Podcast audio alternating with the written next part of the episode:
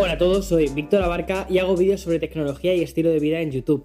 Y esto de los podcasts es un espacio que me permito para poder charlar contigo con un café de por medio y hablar sobre aquellas cosas que nos interesan más, como son la tecnología del día a día, la tecnología aplicada a la cultura digital, al lifestyle, a bueno, es que al final, si lo piensas bien, la tecnología engloba todo lo que hacemos ahora mismo. O sea, hace unos años quizás estoy ahora mismo leyéndome un libro, el libro de, Steve Jobs, que me está encantando. No, no la biografía de Richard, de, de Walterstone, eh, creo que se llama así el, el, autor. Bueno, no la biografía esta del libro gordo donde sale la foto icónica de Steve Jobs, no. Se llama, lo leí hace un montón de, de años, el libro de Isaac. Y me gustó, pero es cierto que quizás en algunas cosas lo pinta como un genio mucho más excéntrico. Y me gusta este libro porque es un poco como Steve Jobs en sus propias palabras. Que al final lo que ha recogido la fundación de Steve Jobs han sido un montón de documentos que ha ido haciendo durante toda su vida, desde emails a compañeros de su trabajo, desde eh, presentaciones que ha hecho, fotos personales que tiene. Y entonces han recogido, han recopilado todo este contenido y lo han hecho a través de un libro gratuito que puedes descargar directamente desde el App Store, lo cual me ha sorprendido. Y también lo han hecho en formato web por si no quieres utilizar un, ebook y únicamente tienes, solo tienes acceso a directamente contenido web. Y me parece que es un libro tremendamente inspirador, sobre todo porque entender un poco mejor cómo pensaba Steve Jobs y directamente eso, en sus propias palabras, ¿no? A través de todos sus textos, cómo evoluciona su forma de pensar. Que es una cosa que me parece súper interesante porque muchas veces se ve, se ve como el recorrido que ha tenido una persona y dices, wow, qué coherente ha sido siempre. Realmente no era tan coherente, o al menos la sensación que a mí me daba es que no era tan coherente. Lo que él tenía era una serie de valores muy marcados, como sabía un poco lo que quería hacer. Quería crear productos que ayudasen a nuestra especie, a los, a los humanos a ser más creativos, a trabajar en las áreas que nos interesan más y a que algunas tareas que no nos apetecía hacer, pues estas las dejásemos relegadas a una máquina, pero que nos centrásemos en ser humanos, en ser lo que al final somos, ¿no? Es decir, humanos, y darle a la tecnología ese valor de, humanidad, de creatividad, de, de, humanidades en general, o sea, de un poco lo que serían todas las ciencias de las humanidades, la sociología, eh, la psicología, todo esto. Entonces, es sinceramente un tipo de pensamiento con el que voy muy alineado. Y habrá mucha gente que diga, pues yo paso de esto, ¿no? Pero es que es lo, lo guay que me parece de los valores. Tú puedes estar a favor o en contra de ciertos valores, pero cuando alguien percibes que tiene una serie de valores marcados que ha hecho el esfuerzo por decir, estos son mis valores, me parece una pasada, pero escucha, cuando esto lo consigue hacer una empresa y cuando consigues entender qué valores tiene una empresa, eso me parece aún mayor, un, me parece un mayor esfuerzo, ¿no? Muchísimas veces las tareas de las relaciones públicas, de los PR, es decir, de las personas que son un poco como la imagen, ¿no? De esa empresa y que es una imagen que no solo está orientada a lo que es el marketing, las empresas, digamos, tienen como dos variantes, ¿vale? Esto para gente que no se mueva tanto en este sector. Perdona que tengas un poquito como la nariz como taponada y que de vez en cuando haga como... ¿Vale? Pero es que estamos en primavera y, ya se va notando el tema del polen. Bueno, lo que te iba contando. Eh, un poco las empresas lo que tienen es como un departamento de marketing que es el que se dedica a hacer los anuncios, el que se dedica a que tú percibas la marca desde una perspectiva mucho más orientada a lo que es venta, ¿vale? Pones un anuncio, pones una marquesina, quieres obtener un rendimiento, una serie de ventas. Y luego está la parte de PR, de relaciones públicas, que está mucho más orientada a cómo percibimos la marca, cómo nos relacionamos con la marca. Y quizás no hay una venta tan directa, pero me parece que hay una construcción de la marca a mucho más largo plazo. Y una marca que está bien construida, al final lo que miras atrás, cuando echas, o sea, cuando echas un vistazo atrás en los últimos 10 años, lo que ves es coherencia. Y lo curioso que te contaba era que Steve Jobs quizás no me parece que sea la persona más coherente del mundo. Sin embargo, sí que era coherente con sus valores. Entonces, cuando tú ves la progresión, la línea que, que él traza, entonces cuando dices, wow, qué coherente es, es coherente con sus valores, no es coherente con los planes de empresa, con los, con los avances, con los... ¿Sabes? No sé si me explico. Y eso me parece súper, súper, súper interesante. Pero una cosa que me parece muy interesante de Steve Jobs fue cuando volvió a Apple. Creo que fue como por el 96, 97, cuando él estaba, eh, cuando él era CEO de Pixar, le encargaron la tarea de cuando compraron otra de sus empresas, que era Next, cuando compraron su empresa, lo que dijeron es como, vale, nos gustaría que fueras CEO de esta, o sea, de, que volvieras como CEO de Apple, pero no como CEO principal, sino, como una especie de de CEO temporal hasta que encuentres a un CEO que efectivamente se pueda encargar de la empresa que tú creaste, ¿vale? Y que de la que luego te echamos, que eso me parece muy fuerte, eso me parece muy interesante y me parece que tiene que ser también una patada al ego brutal. De hecho, lo cuenta, lo cuenta en el libro. O sea, de la tremenda patada que eso le supuso. Y es que no, o sea, tú imagínate, construyes una empresa que es una empresa que va súper bien y luego, ¡pum!, te echan de tu empresa. O sea, explicas. O sea, ¿cómo te quedas? O sea, mm, yo cogería una cerilla y prendería aquello, ¿sabes? Y no, y lo que hizo fue decir, voy a montar otra empresa. Pero es que vamos, a mí, vamos. No sé si has visto la película de Carrie o te has leído el libro de Carrie de Stephen King. Pues conmigo se quedarían cortos.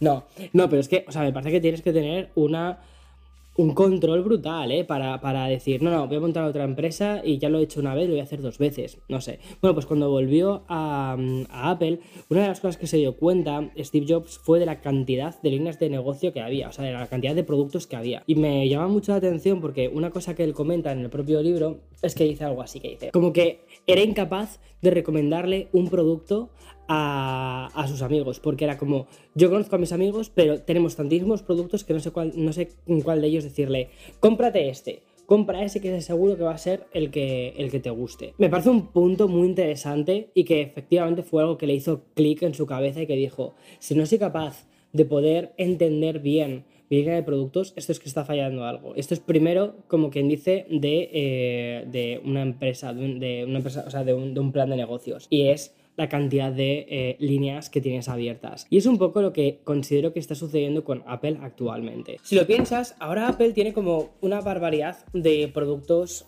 en el, perimetral. Si vas a una Apple Store ahora mismo, sobre todo en el Mac, que justo es que estábamos, o sea, vamos a lanzar esta semana, solo que cuando este vídeo salga publicado ya estará, ya estará lanzado este vídeo también, del que te voy a hablar, que es la review del Mac Mini M, 2 Pro, ¿vale? Es un ordenador, el Mac Mini, que hice el unboxing hace ya pues unos cuantos, unos cuantos meses, creo que dos meses y medio, casi tres.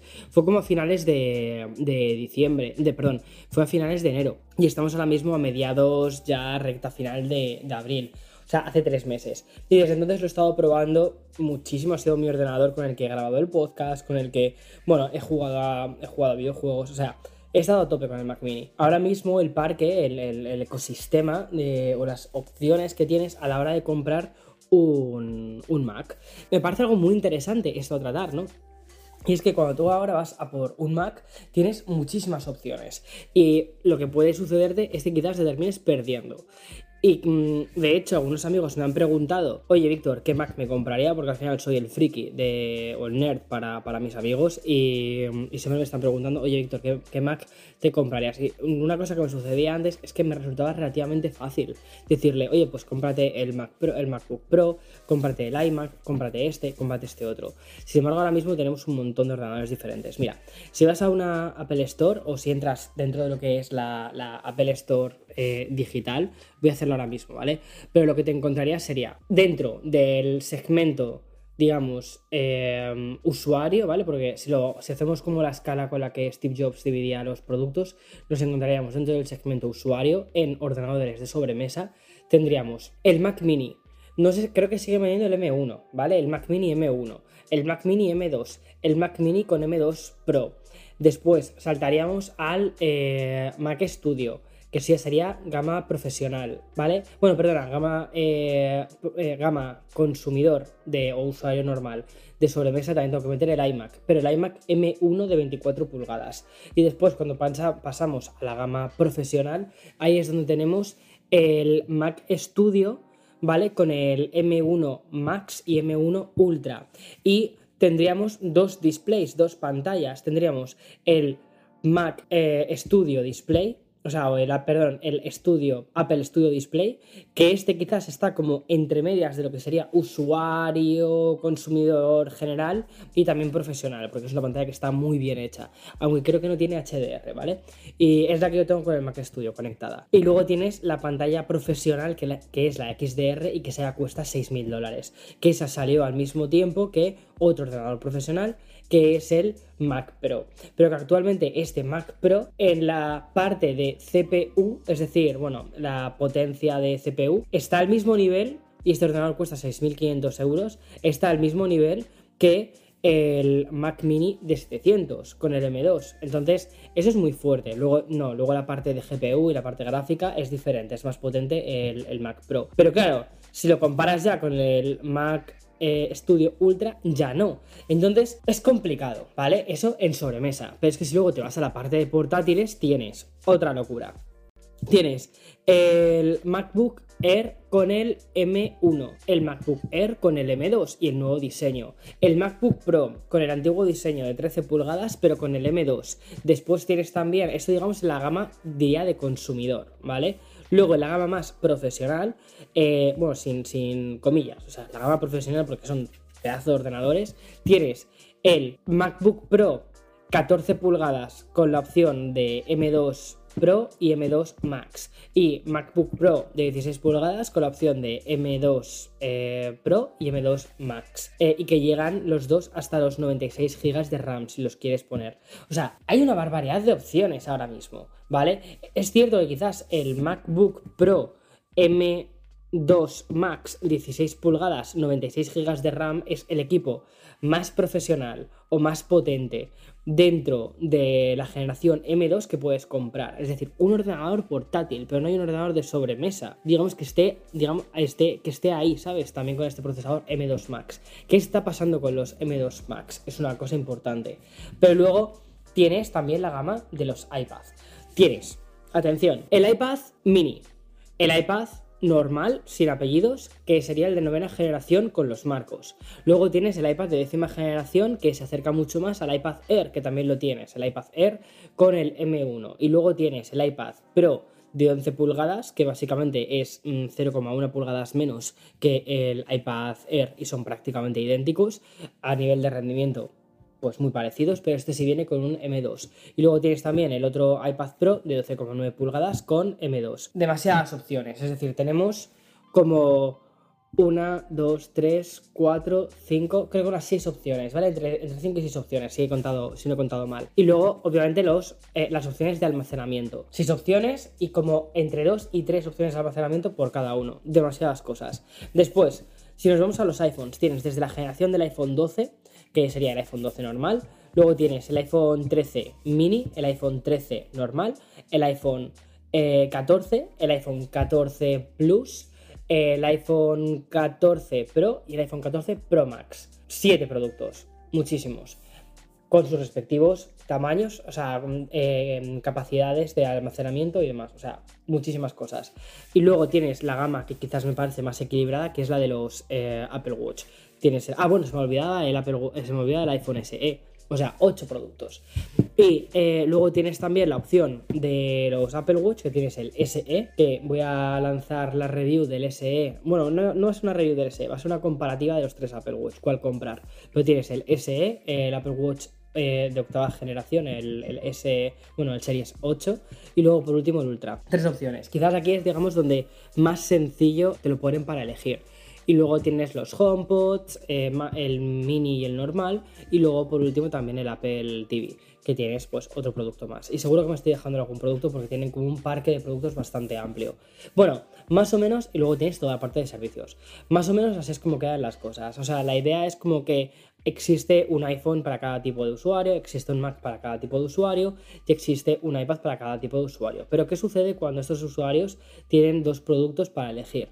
¿Qué es lo que está sucediendo ahora? ¿Vale? Es decir, se les están solapando los productos. Drama. Drama. ¿Por qué drama? Porque estamos en un punto en el que van a salir más productos. Entonces, cuantos más productos tenga el usuario que elegir, creo que más loco se va a volver y más complicado se le va a hacer la cosa. Y eh, Steve Jobs, una, una, de las cosas que él quería era que ya no solo que fuera fácil de elegir las cosas, sino que la tecnología fuera algo muy fácil, fuese algo como muy ¿sabes? Muy directo. Y cuando tienes al final productos que te están generando ansiedad antes de comprarlos porque no sabes si estás tomando las decisiones correctas, bueno, ahí es donde entramos los youtubers, ¿vale? Y el resto de eh, personas que se dedican a la comunicación de tecnología. Y ese es mi trabajo. Mi trabajo es contarte o intentar ponerme en la piel de, de las personas y recomendarles qué productos creo que son para cada tipo de persona. Pero claro, llegas hasta donde llegas. Cuando publicas un vídeo, luego ya queda ahí un poco a merced de, que la otra persona que lo está viendo pues lo entienda, lo comprenda y tome la mejor decisión. Pero eso es una cosa que yo me tomo muy en serio, ¿eh? el tema de la prescripción, el tema de, decir, ostras, que es que no estás comprándote una velita, unas chocolatinas. Total, que ahora mismo es un poquito caos, ¿no? Un poquito complicado elegir cuál va a ser tu ordenador Mac, sobre todo porque tienes que hacer una decisión de compra y como te digo, no es una caja de bombones, sino que es un producto que parte de los los 1000 euros. Creo que el ordenador, el MacBook Air más económico, está en 999 dólares, que al final en España pues estará en torno a los 1000 euros aproximadamente. Este año se espera que salgan nuevos productos, nuevos Mac. Y de hecho ya se está rumoreando que quizás para el World Developers Conference, es decir, la conferencia de desarrolladores que se va a celebrar el día 5 de junio de este año, pues se presente un ordenador que llevamos mucho tiempo esperando, que es, atención, el MacBook Air M2 pero ya, ya está, ese ya se presentó el año pasado. No, espera, pero de 15 pulgadas. Entonces, lo que haríamos sería meter otro ordenador más dentro de toda la familia de ordenadores que ya existe. Y luego hay que también decir que cada uno de estos tiene diferentes variantes de color.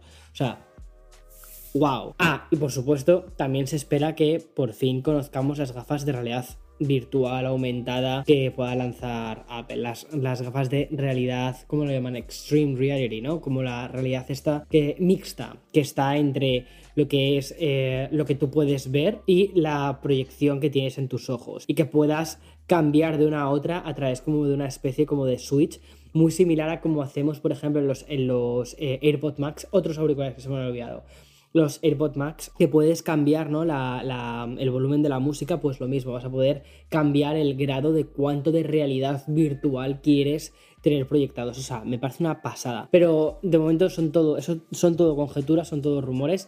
No hay información real por parte de la compañía. Entonces, prefiero dejarlo ahí, en la parte de, de rumorología.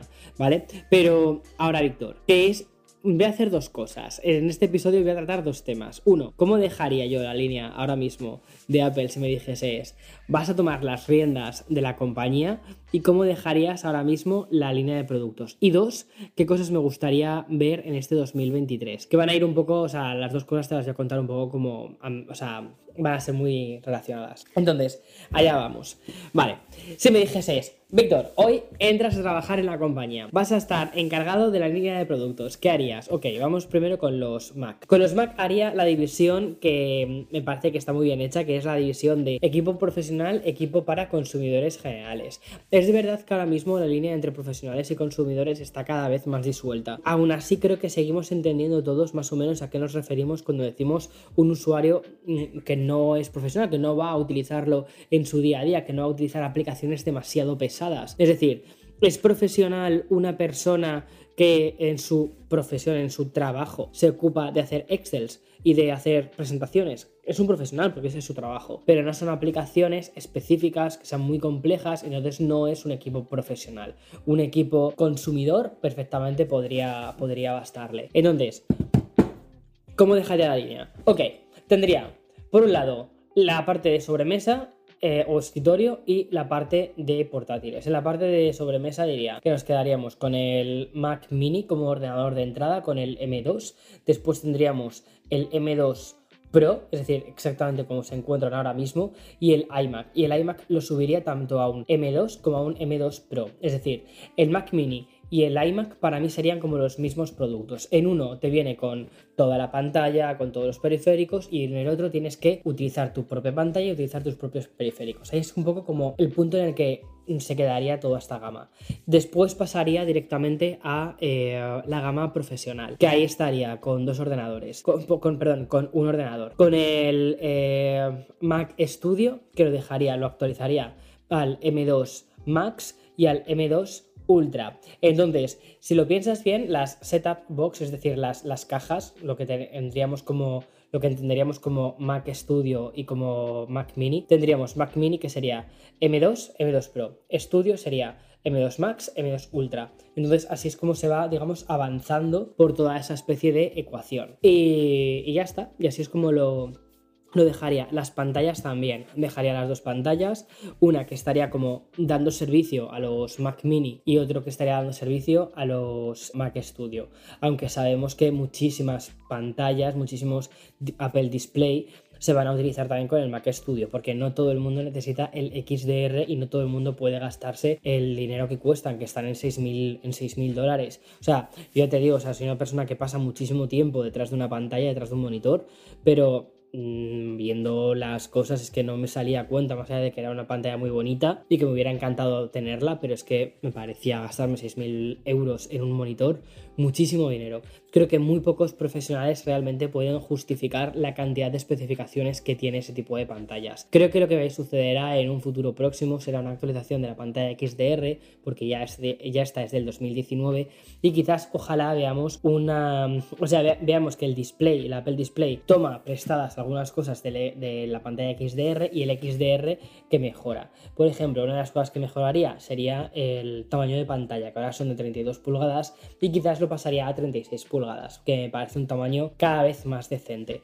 Y poco más, poco más en este, en este aspecto. Así es como dejaría la línea profesional de, de ordenadores de sobremesa. Y la línea de um, ordenadores para transportarlos, sus portátiles, sería aún más simple. No pondría ninguno que tuviese un M1. Entonces, el MacBook Air M1 ya está, ya pasó. O sea, ya está. Igual que el MacBook Pro de 13 pulgadas, tampoco lo actualizaría.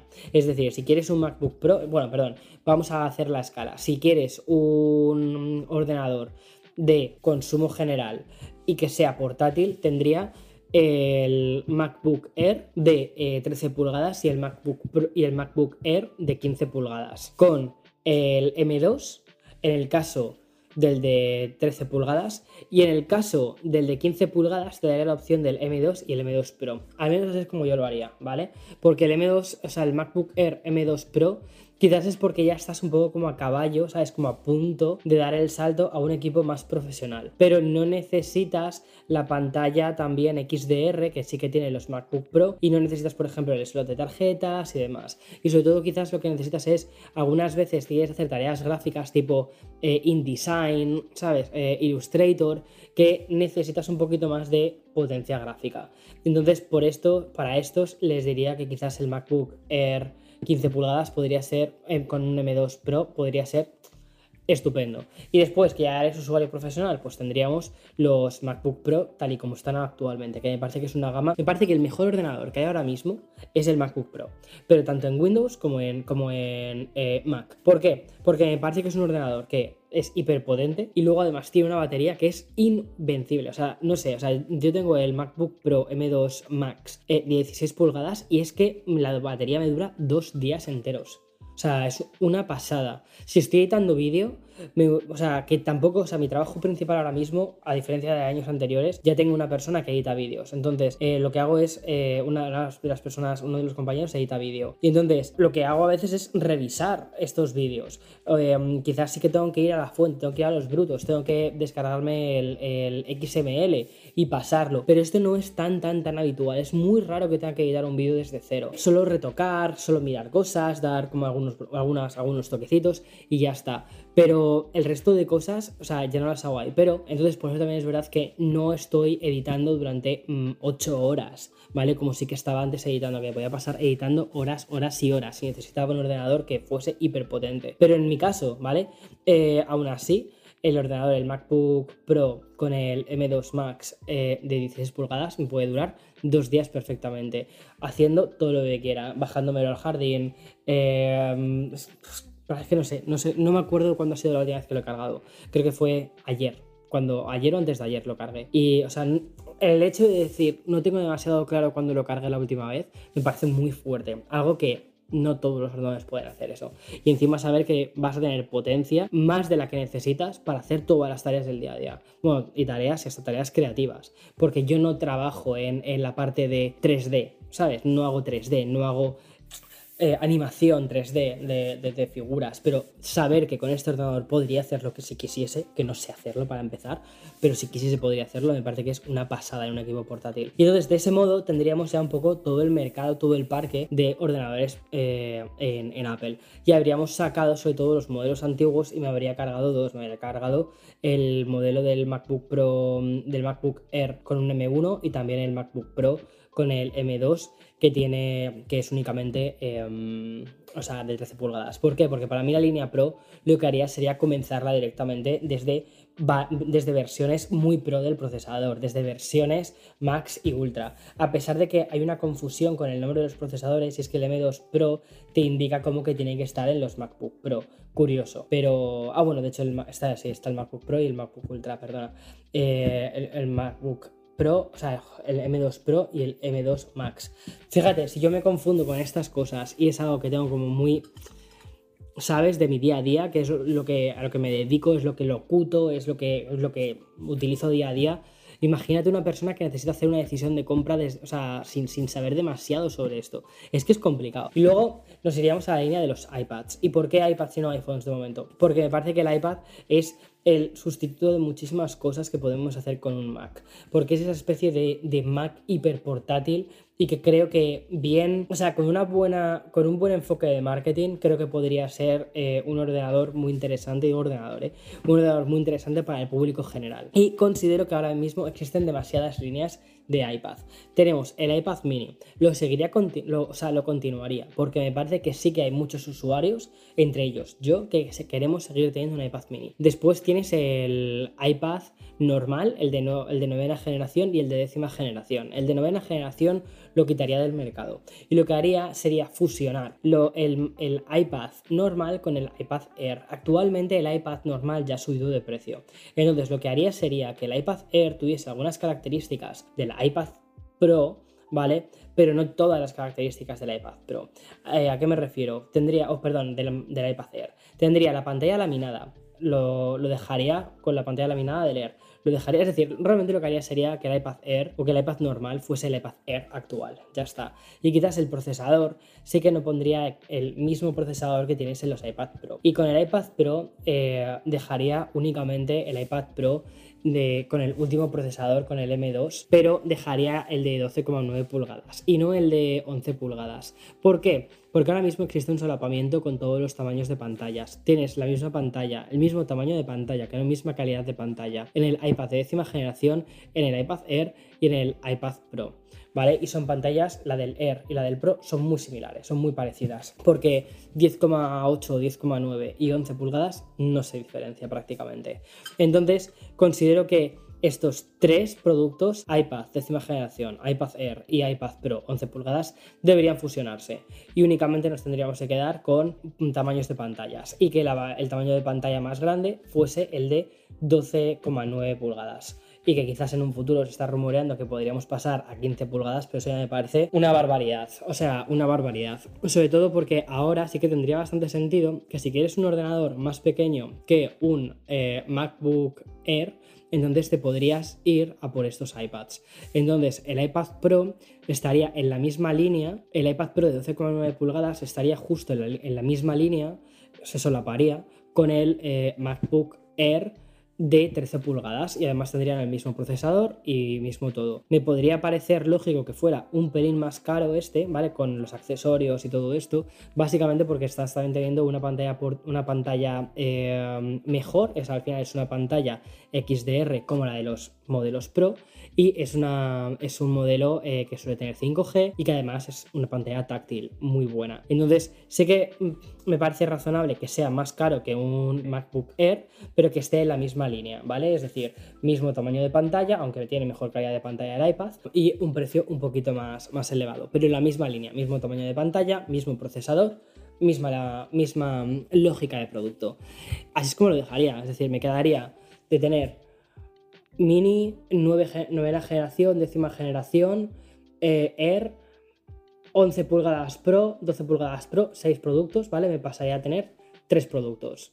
Eh, mini, iPad y Pro. Ya está. Es lo que, es lo que haría. y ya está. y luego, eh, ¿Qué haría con los iPhones? Los iPhones actualmente, si vas a una Apple Store, te encuentras iPhones que van desde la generación del iPhone 12, pasando por el SE, y después tenemos, como te decía antes, ¿no? Del 13 tienes la versión mini y la versión 13 normal. Después tienes el 14, el 14 Plus, el 14 Pro y el 14 Pro Max. Todo esto tiene que reducirse, y más si estamos empezando a escuchar que hay rumores de que el iPhone 15 tenga una versión más avanzada que sea el iPhone 15 Ultra, que pueda costar muchísimo más dinero, pero que tenga unas cámaras muy fuertes, que el cuerpo sea mucho más resistente, que las pantallas sean mucho más resistentes. Entonces, si esto es así, entonces tendríamos un parque de teléfonos tremendamente gigante.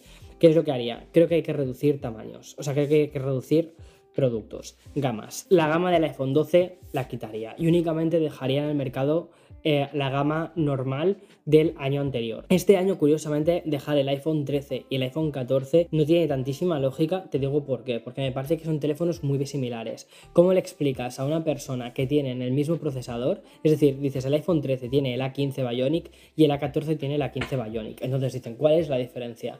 No, bueno, que tiene lo de la detección de choques, que tiene una serie de, sensores, que es un poquito más, más fácil de reparar por dentro. Y dice, es que no entiendo entonces por qué esa subida, ¿sabes? Porque, o sea, me voy a poner iPhone 13. Es lo que te va a decir mucha gente y me parecería muy lógico. Entonces, creo que este año justo la gama 14 normal no ha sido una gama demasiado coherente, ¿vale? Entonces, ¿cómo lo dejaría de cara a la siguiente gama?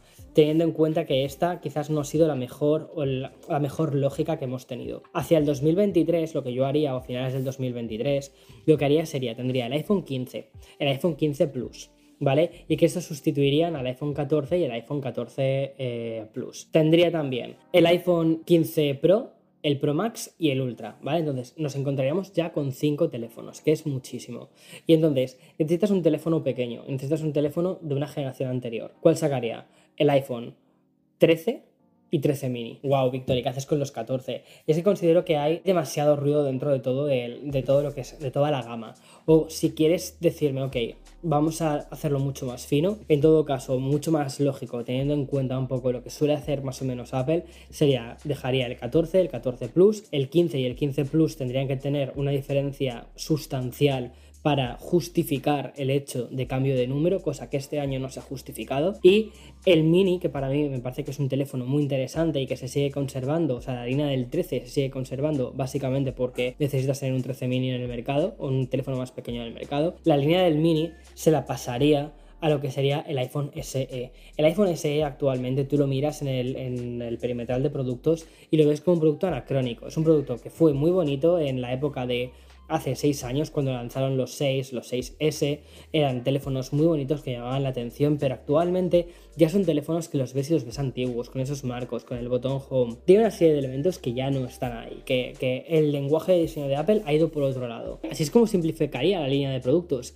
¿Queda muy, muy, muy simplificada? Queda en parte simplificada. De hecho, si me apuras mucho más, muchísimo más, y ya me dices, vía libre para hacer lo que quieras. Lo que haría sería, me quedaría con la gama de eh, productos de los del 15, o sea, lo que haría sería iPhone, eh, tendría un iPhone mini, que sería el SE, tendría el iPhone 15 y luego tendría el iPhone 15 Pro y el iPhone 15 Pro Max y el iPhone 15 Ultra, si es que finalmente se termina viendo algo así. Entonces tendríamos dos tamaños hiper grandes, un tamaño, o sea, o dos tamaños de 6, o sea, perdón, tres tamaños de 6,7 pulgadas que dependerían un poco de cámaras, básicamente las tres grandes diferencias serían las cámaras.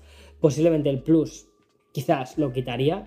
Sé que no lo van a hacer porque suelen aguantar los productos dos años al menos para ver cómo respiran, lo cual me parece bastante lógico y no todas las empresas se atreven a hacer esto. Aguantaría dos gamas de Pro, obviamente, eso sí que es importante, que se diferencien únicamente por tamaño de pantalla y no por prestaciones, cosa que este año me encanta lo que han hecho, y es que el 14 Pro y el 14 Pro Max son exactamente iguales en cuanto a componentes y la única diferencia real es el tamaño de pantalla. Y eso ha hecho que al final el teléfono que yo tengo en mi bolsillo sea este Pro, que por cierto me parece que es el Pro más bonito que ha lanzado Apple en muchísimo tiempo, con este color negro que es, me parece espectacular. ¿Y qué hacemos con la Dynamic Island? Bueno, pues la Dynamic Island se lo pondría a todos los nuevos eh, iPhone 15, desde las versiones normales hasta las versiones Pro tendrían Dynamic Island y el iPhone mini no tendría Dynamic Island. Lo que tendría sería simplemente el notch como hemos tenido en el iPhone 13, que sería una o sea, sería rebautizar el iPhone 13, pero hacerlo más económico para, la gente, para que sea un teléfono de acceso y sobre todo, te voy a ser muy sincero, a mí el iPhone 13 mini es un teléfono que me encanta, me parece que es un teléfono muy de verano, aunque puede sonar así un poco, pero me parece un teléfono muy de verano porque te cabe en los bolsillos pequeños de los, de los, de los eh, pantalones típicos de verano. En verano no llevas tantas chaquetas, no, o sea, no llevas chaqueta, no llevas tal, y te lo puedes poner en un bolsillo eh, del pantalón y hace que no vayas con un hiperbulto, ¿sabes? Que no vayas ahí con, algo que, queda, que no queda bonito en el pantalón. Y mm, ya está. Creo que así más o menos es como habría solucionado la gama de productos de Apple. Los Apple Watch creo que están bien. El SE da una respuesta lógica a em, los usuarios que quieren entrar en el ecosistema de la, del, Apple Watch. Eh, por ejemplo, eh, abuelas y niños, ¿vale? Es decir, porque yo no vivo en España, pero una de mis abuelas que todavía queda en este mundo, pues em, si fuera por mí yo le pondría un Apple Watch. ¿Por qué? Porque tiene detección de caídas. Y si le pasa cualquier cosa, se cae, se golpea, lo que sea, sabe que puede pedirle a Siri que nos llame y que vamos a estar ahí rápidamente. O puede, es como el botón en España, no sé si esto pasa en otros países, pero está el botón de la Cruz Roja, ¿no? Entonces el botón de la Cruz Roja para, para mí sería eso, sería el Apple Watch SE. Pero lo que sí que haría una cosa con el SE, como estaba pensado para personas que quizás no son tan tech savvy, ¿sabes? Que no les, que la tecnología no les importa tanto, sino que lo ven más como un instrumento y que quizás no necesitan una pantalla con unos biseles que sean prácticamente infinitos, como es el Apple Watch eh, Series 8, que a mí personalmente el Series 8 me parece espectacularmente bonito, te soy sincero. Con la pantalla Always On, con los biseles más pequeñitos, a mí me gusta, me gusta, es un Apple Watch que me gusta mucho, aunque es idéntico, muy parecido al Apple Watch Series 7. Pero que haría con el SE sería mejoraría la batería no me importaría que fuera un poquito más grueso, un poquito más grande, pero mejoraría la batería para que durase entre 2-3 días y que te pudiese mandar, si no lo tienes vinculado con un Apple Watch, perdón, si no lo tienes vinculado con un iPhone, si por ejemplo yo le vinculo el Apple Watch a mi hijo o a, mi abuela, me da así escalofrío cuando he dicho mi hijo, o sea, no, eh, aún. Entonces, cuando, cuando lo tienes vinculado, ¿no? Eh, o sea, que lo puedas que puedas decir, ok, puedo saber la cantidad de batería que tiene. Entonces, en un momento dado, se lo, se lo retiras o le dices, oye, eh, recuerda que tienes que cargar el, Apple Watch, el, el, reloj. Y entonces ya de ese modo puedes tenerlo un poco más controlado a distancia. Es verdad que quizás parece un poco de control, pero es que una cosa que me estoy dando cuenta con, mi abuela a medida que se va haciendo mayor es que esto no sé si te pasa a ti con, tu familia, pero esto de repente estoy hablando de Apple y luego te me pongo a hablar de mi familia. Pero no sé si te pasa a ti también con tu familia. ¿No te da la sensación de que a medida que se hacen ellos mayores, parecen tus hijos y tú pareces sus padres y como que te tienes que estar preocupando de ellos más y, y que empiezas a pensar en los peligros que pueden tener y decir, ostras, espera, ¿cómo puedo evitarle eso que le puede pasar? Entonces voy a ponerle, en mi caso siempre es la respuesta es tecnología, pero porque son las únicas respuestas que se da realmente. Em, pero es como, bueno, pues que se lleve el, Apple Watch y que se ponga el GPS, que se lleve el iPhone y que tenga no sé qué, que, o sea, es como mi, una respuesta que puedo dar viviendo también es verdad que a distancia. Me parece que la línea del Apple Watch está muy bien, me parece que la línea de los eh, auriculares está perfecta.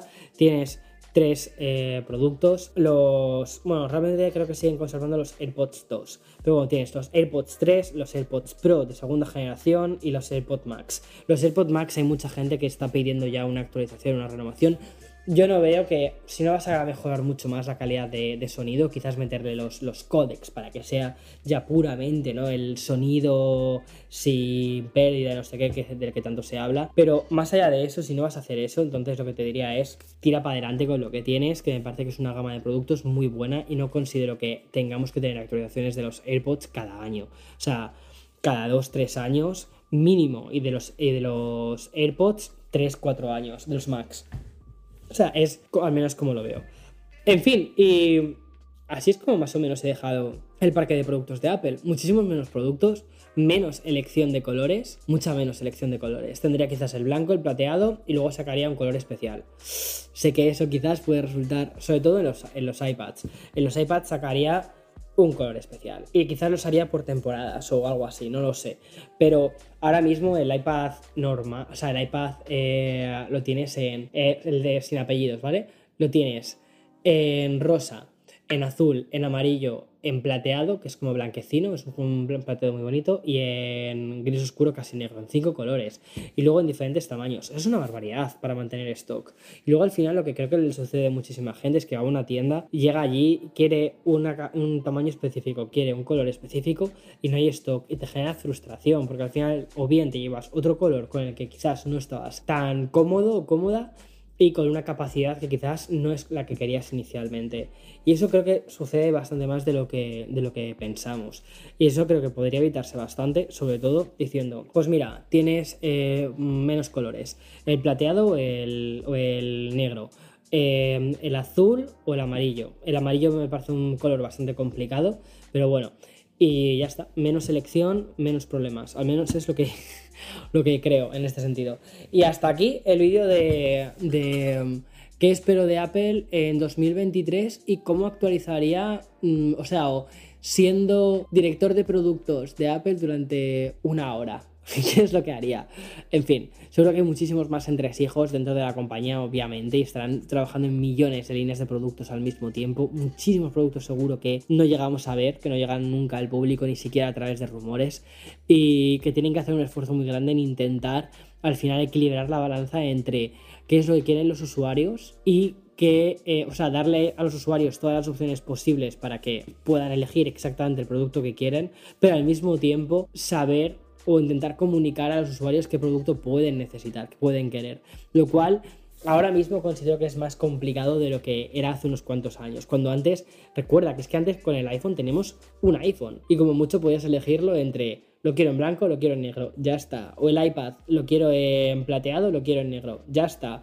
No había más opciones. Y había un iPad. Luego sacaron el iPad mini. Pero no había muchas opciones. Era relativamente fácil y sencillo. Ahora tenemos más capacidad de elección, pero todo se complica. En fin, hasta aquí el vídeo. Me encantaría, si has llegado hasta aquí, eh, o hasta aquí el podcast, ¿no? Eh, si me estás escuchando a través de Apple Podcast o desde Spotify y te apetece participar en la conversación, puedes irte al canal de YouTube Café con Víctor, que es el canal secundario que he lanzado únicamente para este podcast, y en el que puedes dejar un comentario diciendo cómo sería tu línea de productos ideal. Si fueras director del área de productos durante un día, ¿vale? ¿Cómo lo harías? Me parece muy curioso, muy divertido y muy interesante. Nos vemos en siguientes. Chao, chao.